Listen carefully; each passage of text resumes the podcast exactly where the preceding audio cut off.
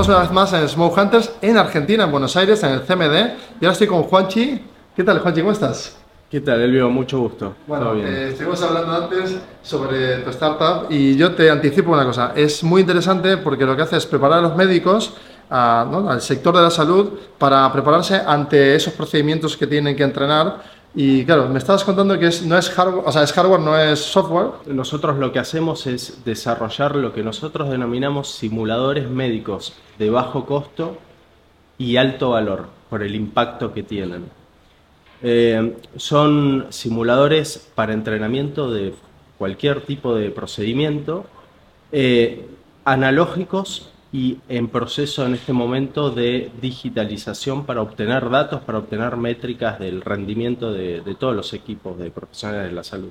Claro, porque comentábamos antes previamente que el tema de los inputs, ¿no? la, presión que puedes hacer tú en un, momento de, una intervención cardiorrespiratoria en la que tienes que hacer masajes con presión. O sea, todo este tipo de inputs lo vais a medir, ¿no?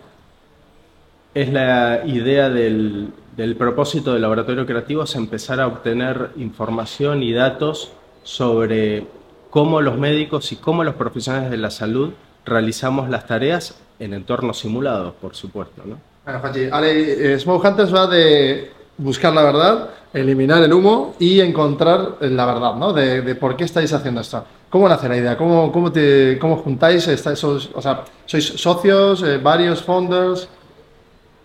El laboratorio creativo, Creative Lab, como lo llamamos, empezó como es un spin-off de un centro de simulación médica. Un ah, centro de simulación que, lo, que es de la Federación Médica de la provincia de Buenos Aires, que tiene como propósito entrenar a los médicos y a todos los profesionales de la salud. Eh, en Argentina y en Latinoamérica tenemos un problema que es el contexto, la coyuntura, y acceder a este tipo de formación que implica simuladores muy complejos, muy costosos, que deben importarse, surgió en el centro de simulación la necesidad de no invertir en simuladores, sino invertir en personas, en un laboratorio creativo. ¿Para qué? Para poder dar respuestas, en principio, a las necesidades internas del centro de simulación.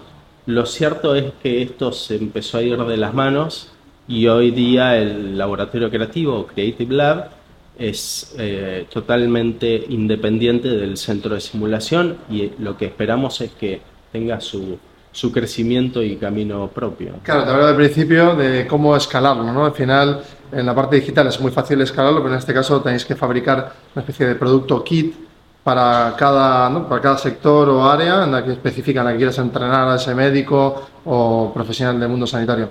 ¿Cómo, ¿Cómo planeáis eso? ¿Qué, estáis explorando?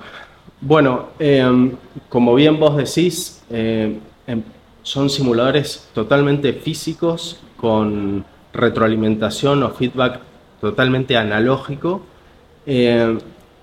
y, pero nosotros creemos en la importancia de empezar a digitalizar y a, obtener, a poder obtener métricas bien objetivas, datos bien objetivos que sirva para tomar decisiones ya sea a nivel universitario, a nivel de residencias médicas o incluso de gobiernos, como es en el, caso de los simuladores de RCP.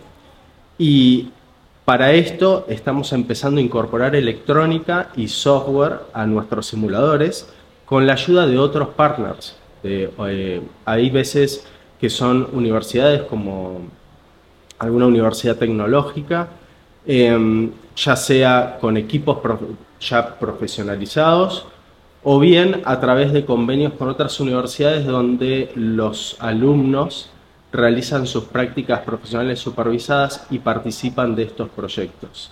También tenemos un sistema de pasantías y bueno, es, mucha gente, eh, más allá de la, del propio staff del laboratorio creativo, la que está colaborando con el proyecto. ¿El laboratorio creativo busca inversión? ¿Estáis en un estadio inicial o, estáis ya apoyados por el gobierno y esto me has dicho que es un spin-off. ¿Cómo, cómo funciona por dentro?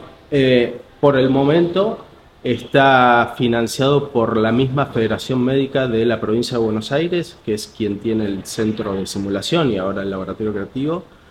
Em, y lo que estamos, en, en, este momento estamos en esta etapa de agregarle valor a los simuladores y poder dar con un producto mínimo viable eh, con el que nosotros queremos, digamos, que sea escalable y demás, y que, que, tenga interés sobre todo para lo que es la toma de decisiones en, dentro de los sistemas de salud. Es que estoy viendo que los, los, sistemas de salud en todo el mundo están colapsando, ¿no? De una forma están llegando a estresarse por la alta demanda, eh, se está digitalizando todos los procesos de, en la parte de diagnóstico, decisión clínica y demás, y tú ahora estás entrando en el entrenamiento, que me parece increíble.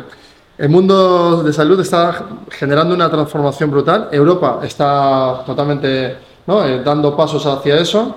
¿Tenéis planeado dar un salto? Ya sabéis que nosotros estamos ahí muy foco también en llevar a las empresas a, a Bilbao Vizcaya, a generar que, el territorio no abra ese punto de operativa a nivel Europa. ¿Tenéis algún plan? ¿Estáis todavía fase MVP?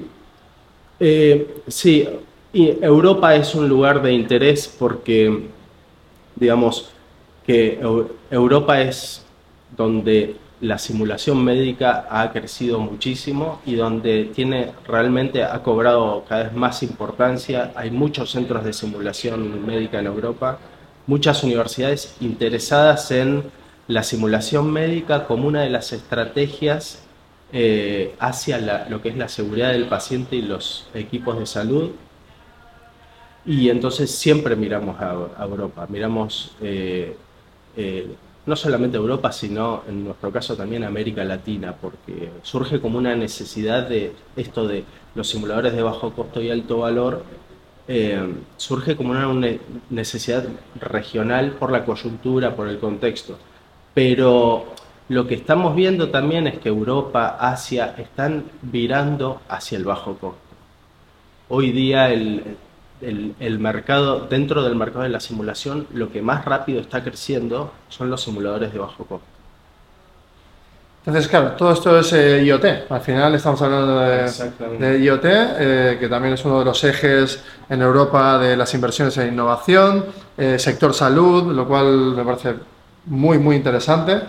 bueno, yo vamos a parar aquí porque quiero que aquellas personas que estén interesadas en nuestro proyecto entren en Google, busquen eh, Creative Labs, que se enteren de la actividad y me encantaría seguir hablando contigo para ver cómo se puede colaborar y, de alguna forma apoyaros también eh, en, esa búsqueda. ¿no? Cuando ya tengáis ese MVP y estéis ya empezando a madurar el producto, ver cómo, qué posibilidades hay también de lanzarse también a simultánea, ¿no? porque al final es una scale-up, también puede serlo. Sí, y nosotros, como siempre digo, eh, le estamos buscando la novia o el novio al, producto. Eh, en Argentina es muy difícil eh, plantarse como, de pronto como un fabricante de simuladores, eh, porque primero Argentina es un contexto dificultoso para, para ser fabricante, pero también porque tenemos una competencia muy dura afuera. Entonces, nosotros lo que intentamos es poner todos los esfuerzos, toda la inversión, como siempre decimos, en las personas.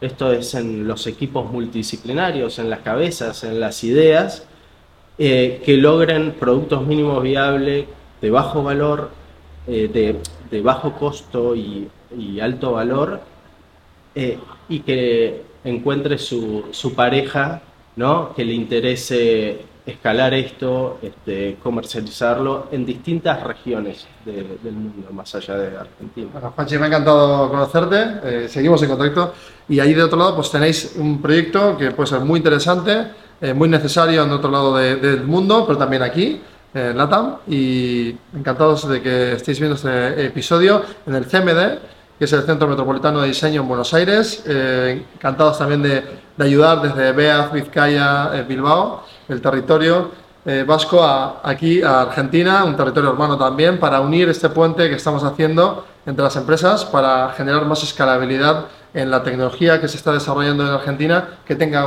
una ventana en, en Europa. Así que muchísimas gracias.